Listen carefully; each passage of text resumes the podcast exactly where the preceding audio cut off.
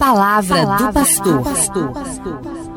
Gente boa, quanta coisa boa estamos aprendendo ao estudar e ao conhecer mais profundamente a pessoa de Maria, não é verdade? A mãe carnal de Jesus, como nos ensina a Bíblia. E neste mês de maio, estamos nos dedicando a este estudo aprofundado da Mariologia. O que é Mariologia? É o estudo sobre esta mulher especial que Deus escolheu para ser a mãe de seu filho. Mariologia é o estudo sobre Maria. Quando falamos de Maria, podemos fazer Mariologia, estudo aprofundado a partir da Bíblia, ou Mariolatria, seria ressaltar aspectos de endeusamento de Maria, o que será sempre errado e conduzirá para uma espiritualidade doentia. Somente a Deus devemos adorar. Então façamos uma mariologia, não uma mariolatria. Mariologia é o estudo sério a partir da Bíblia sobre esta mulher. Maria é uma criatura de Deus, um ser humano muito especial que pode ser referência, como eu tenho dito, para todo homem, para toda mulher de boa vontade. E nós continuamos trazendo à luz alguns aspectos da personalidade e da espiritualidade desta mulher chamada por Deus a cheia de graça, a mulher bendita.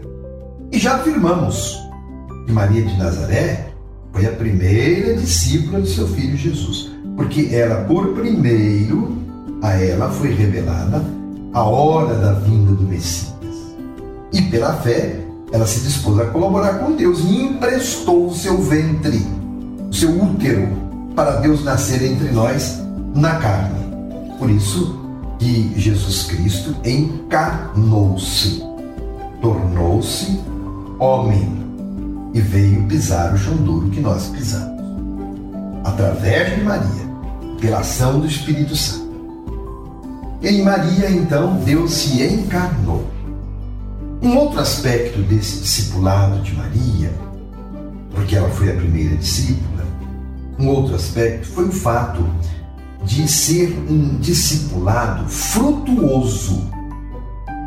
Assim nos diz o texto de Lucas, capítulo 1, versículos 42 a 45. Maria, a discípula que dá bons frutos. E Lucas nos conta que logo após receber a notícia da encarnação de Jesus, Maria saiu às pressas, diz o texto, para visitar sua parenta Isabel. E com este gesto de ir levar a notícia, nós já vemos em Maria uma atividade missionária. Maria recebeu uma grande graça e quer comunicá-la às pressas. Assim, já começa a missão, a missão dela de levar Jesus para os outros. E no encontro entre Maria e Isabel, Deus está agindo pelo Espírito Santo, porque no seio de Maria está Jesus no seio de Isabel, sua parenta, que era visita, está João Batista, o precursor, o preparador dos caminhos de Jesus. Olha só a ação salvífica de Deus acontecendo. Sempre usando da parceria humana. Usou de Maria, usa também de Isabel. E brota espontâneo na boca da prima Isabel, quando Maria a encontra, bendita és tu entre as mulheres, e bendito é o fruto do teu ventre. É o que reza Isabel quando se encontra com Maria. A fé torna Maria fértil no corpo e na alma. Este é o grande mérito de Maria, ser uma mulher de fé. Por isso produz frutos bons. A boa árvore dá bons frutos, não é verdade? E Jesus, mais tarde, numa outra ocasião, numa outra passagem do Evangelho de Lucas, irá dizer: Minha mãe e meus irmãos são todos aqueles que ouvem a palavra de Deus e a põem em prática, quer dizer, todos aqueles que têm fé.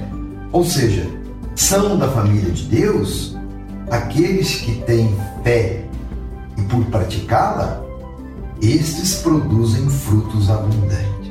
Estes são os que participam da família de Deus. Quem não tem fé se fecha a Deus e se fecha também aos seus mandamentos, portanto se torna estéril, nada produz de bom. Caros ouvintes, eis aí um outro ensinamento importante que aprendemos de Maria: cultivar a fé, uma fé operosa que dá frutos, que se transforma em atitudes de misericórdia, de partilha, de serviço desinteressado ao outro, porque a fé sem obras é morta.